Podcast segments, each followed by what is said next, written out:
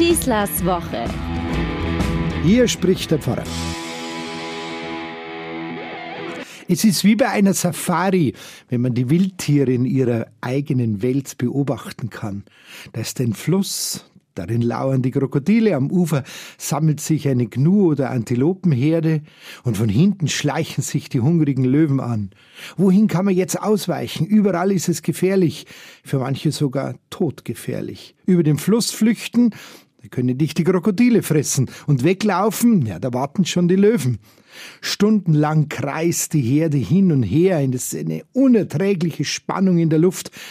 Genau das, was Profi-Tierfilmer ja eigentlich suchen.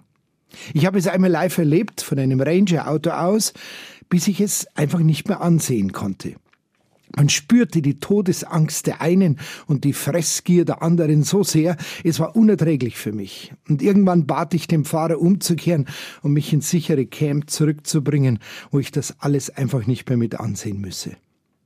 Es hat sowas an sich, was man hier in der freien Wildbahn erleben kann, wenn man jetzt diese Tage und Wochen nach der Wahlentscheidung die Leute beobachtet, die da jetzt entscheiden sollen, wer regiert in Zukunft. Wie geht es denn den Kontrahenten im Vergleich zu davor, während und jetzt nach der Wahl? Eigentlich beginnt er doch erst der eigentliche Kampf. Das davor, die endlosen Talkrunden, die Trials und Live-Diskussionen, sie waren doch nur das Aufwärmprogramm. Die erste Schlacht ist geschlagen. Klar, die Bundestagswahl mit ein paar Aussetzern in Berlin ist recht ordentlich absolviert worden und die prognostizierten Umfragewerte, die man uns wochenlang vorzelebrierte, waren erstaunlicherweise ziemlich exakt. Naja, ist halt gut recherchiert gewesen oder man hat die eigene Meinung gut weitergebracht. Egal, was zählt, ist das Ergebnis. Und jetzt ist echtes Taktieren angesagt, wie bei der Herde, ein Auf und Ab, ein Hin- und Herstreifen der einzelnen Gruppierungen, Sondierungsgruppen genannt. Wie vor dem Fluss voller Krokodile, ohne einen Laut von sich zu geben, mal das eine oder andere rufen, ins Nichts hinein hören, wartet man auf Entscheidungen. Irgendwie geht's mir wie bei meiner Safari. Ich möcht's nicht länger ansehen. Es war doch vorher irgendwie klar, wer mit wem kann und wer wen nicht will und nicht mag. Man hat doch die Grundsäulen seiner politischen Ideen genauestens vorgelegt, erläutert und den Wählern zu vermitteln gesucht. Was soll sich eigentlich jetzt daran ändern? Sind solche Sondierungen oder dann Koalitionsverhandlungen nicht doch lieber ein Freibrief dass man, weil man ja Kompromisse schließen muss, seine Wahlversprechen gar nicht halten kann oder muss. Aber wieso verspricht man mir dann überhaupt was? Sind es wirklich die marginalen Prozentunterschiede bei den eingesammelten Wählerstimmen, die eine Gruppe zur Regierungsbildung befähigen? Sie sagten doch immer, es gehe um Themen und nicht um Personen oder Ämter. Dann wäre aber genau jetzt der richtige Zeitpunkt dafür gekommen. Wir haben so große und umfassende Aufgaben zu lösen. Klima, Wirtschaft, Steuerpolitik, Außenpolitik, Digitalisierung, Verkehrswende und, und, und. Da kann's doch nicht mehr um das ganze Klein-Klein gehen.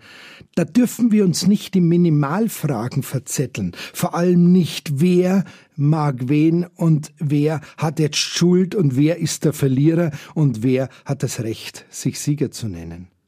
Dass gerade die Jungen, die Erstwähler diese erwarten, hat die Wahlforschung genauestens aufgezeigt. Dort, wo sie am ehesten die Energie für den unbedingt notwendigen Aufbruch erwarten, da haben sie ihr Kreuzchen gemacht und nicht wie ehedem bei den großen, mächtigen Volksparteien.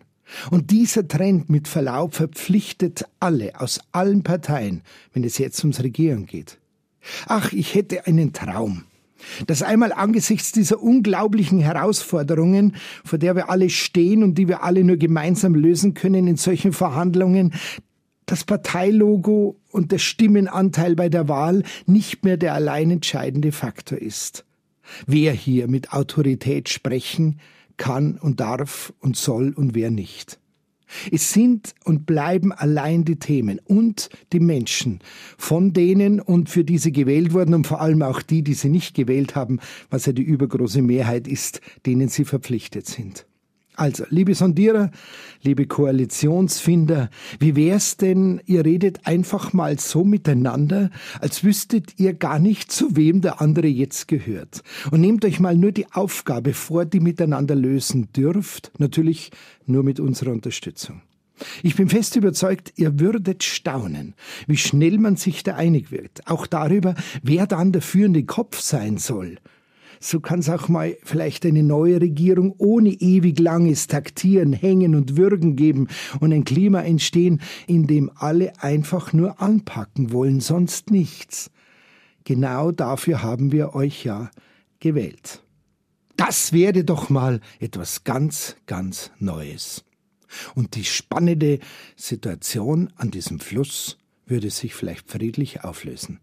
Ich wünsche uns eine gute Woche und wie gesagt, den Koalierern gute, schnelle Ergebnisse. Euer Pfarrer Schießler. Schießlers Woche ist ein Podcast vom katholischen Medienhaus St. Michaelsbund, zu hören auch im Münchner Kirchenradio.